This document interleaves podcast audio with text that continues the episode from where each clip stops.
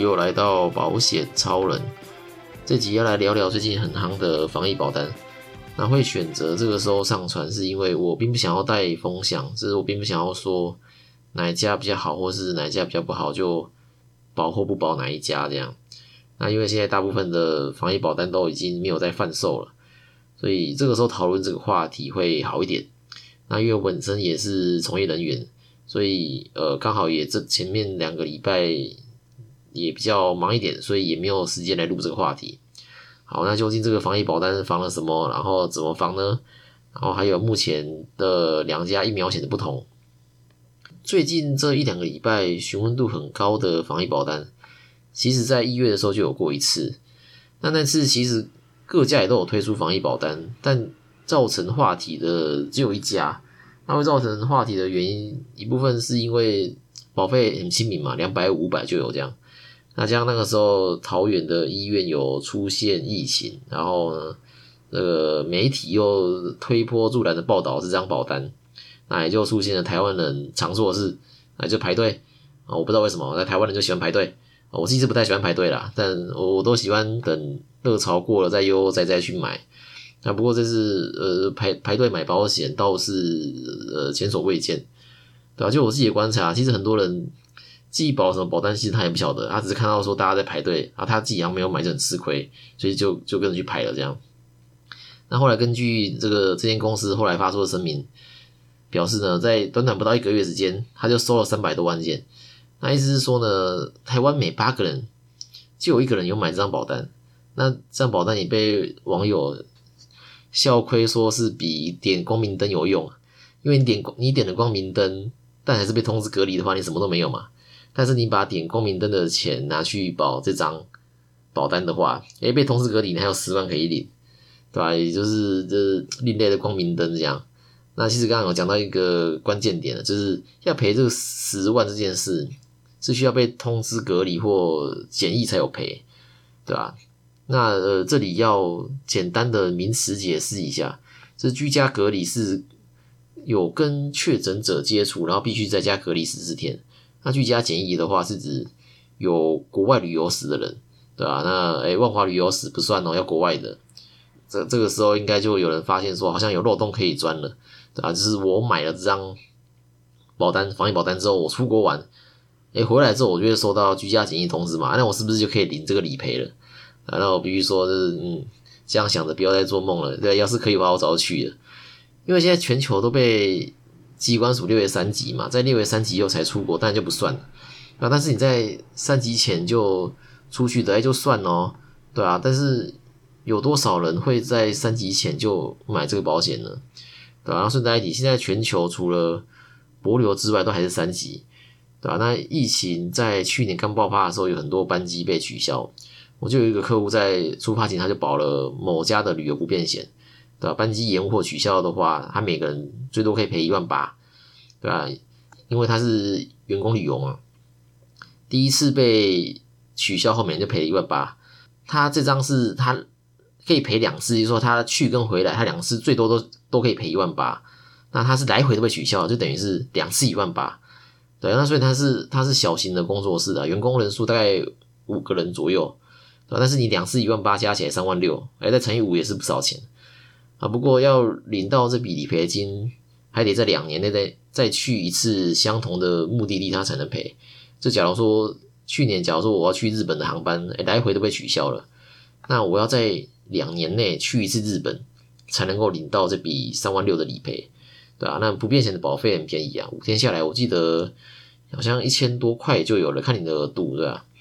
这个是还没有出发，但有买不变险的例子。那今天如果他是出发后旅游地才被列为三级的话，而且又有投保防疫险，回来领到居家检疫书就不是一万八，也不是三万六了，是十万。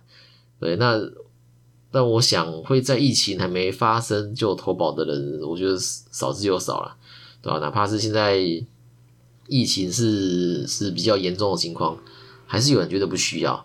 对吧？但回到就前面几集说的，也不是说说疫情严重就非买不可，就是每个人的选择不同而已。OK，那回到这次的主题，那防疫险到底防了什么？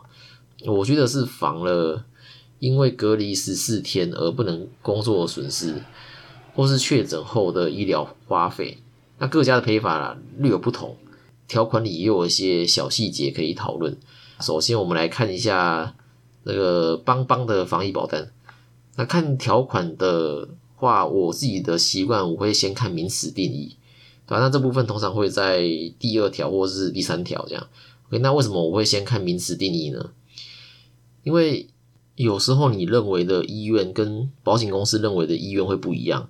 这个我在第二集的时候有用癌症险当例子提到这件事，那我这边再稍微说明一下，就是我在第二集的时候有提到，大部分的保险公司认为什么叫做医院呢？就是依照医疗法规，领有开业执照并设有病房收治病人的公司立即医疗法人医院。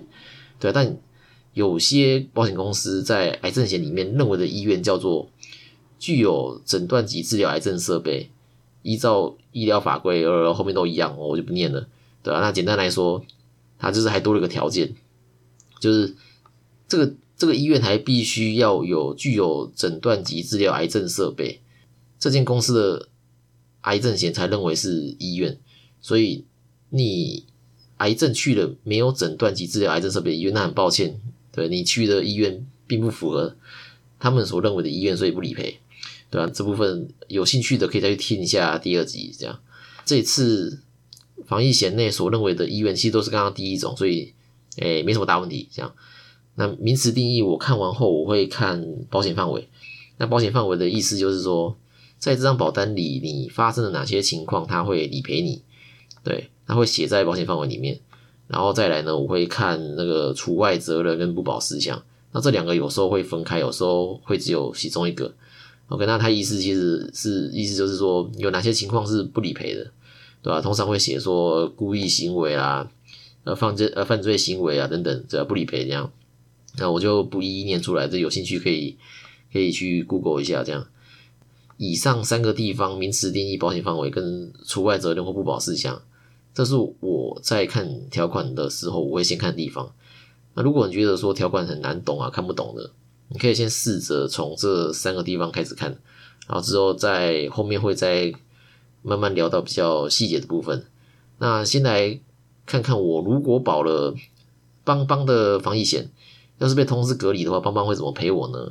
他在隔离费用补偿这里的保险范围是写说，诶。被保险人在这个契约，就是在这个保险契约有效期间内，你因第三条约定法定传染病接受隔离处置，他就会付这个呃保险契约的约定及付你保险金。好，那看条款，大家会麻烦的地方就是我在看这个隔离费用补偿，它其实在第二十条了，对吧？但是他第二十条里面又写第三条，那意思是说，你第一次看的人会怎么样呢？你第一次看的人就会。我在看第二十条的时候，我必须还得再往上拉拉回看第三条。好，OK，那我们来看第三条写了什么？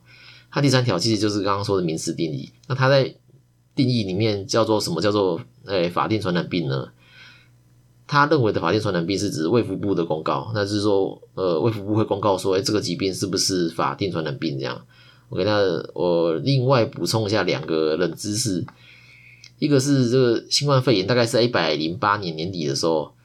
呃，新闻有陆续报道这个传染病。那卫福部是在一百零九年，就是去年的一月十五号公告说，这个新冠肺炎是法定传染病的。OK，历年来有公告的法定传染病有哪些呢？那上一次的话是二零一六年的兹卡病毒，然后再来是二零一四年的流感，然后二零一一二年的这个都是英文，我不会念。啊，我们请 Google 小姐来念一次给我们听。MERS-CoV。OK，好，谢谢 Google 小姐。好，那再再来，应该是大家比较熟悉的那个二零零三年的 SARS，原来是和平医院封院，也是还蛮大的一个新闻。但我，我记得那个时候有说喝绿豆汤可以抗 SARS，对我还特地去搜寻了一下这个传闻，现在回头来看是觉得还蛮有趣的。这个传闻是说呢，就是你要在晚上十二点之前吃绿豆。你就绝对不会感染 SARS，对，什么什么什么叫做绝对不会？那怎么可能嘛？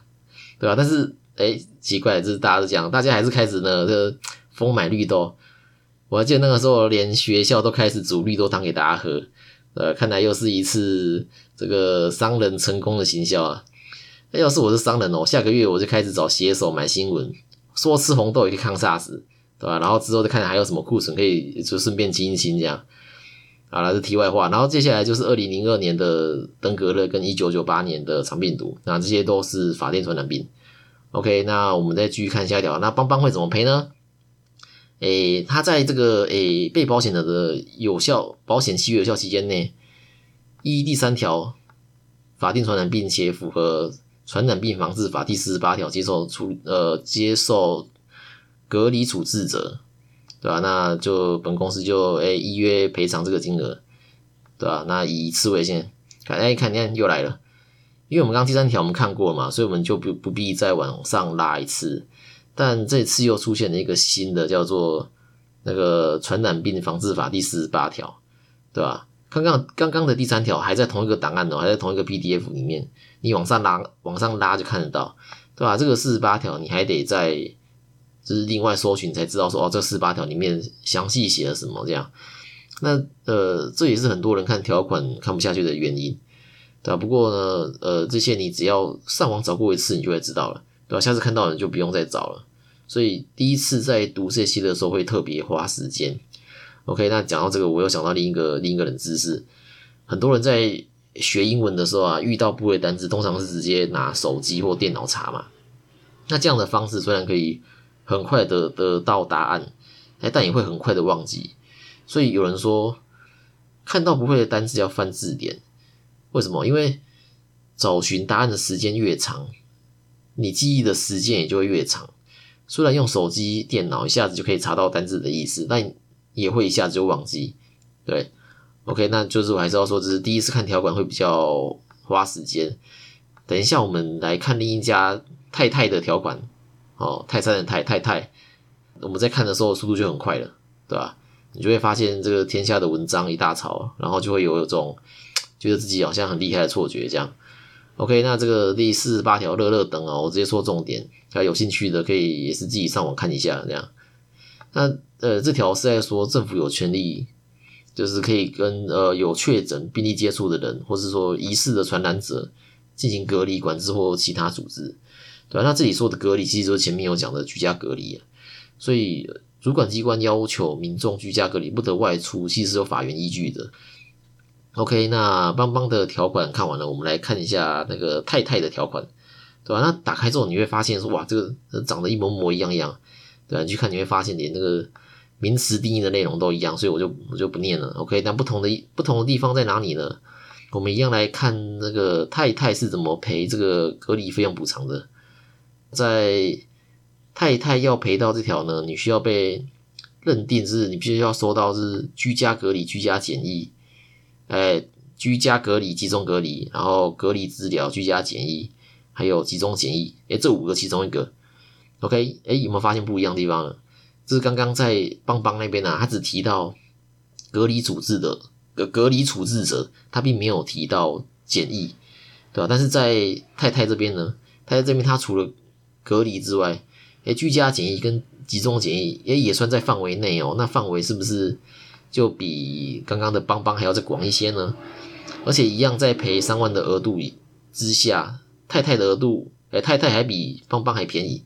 那意思说，太太不止比，不止范围比较广，连连保费都还比较便宜，对吧？OK，你看，我们已经把太太的条款看完了，是不是很快？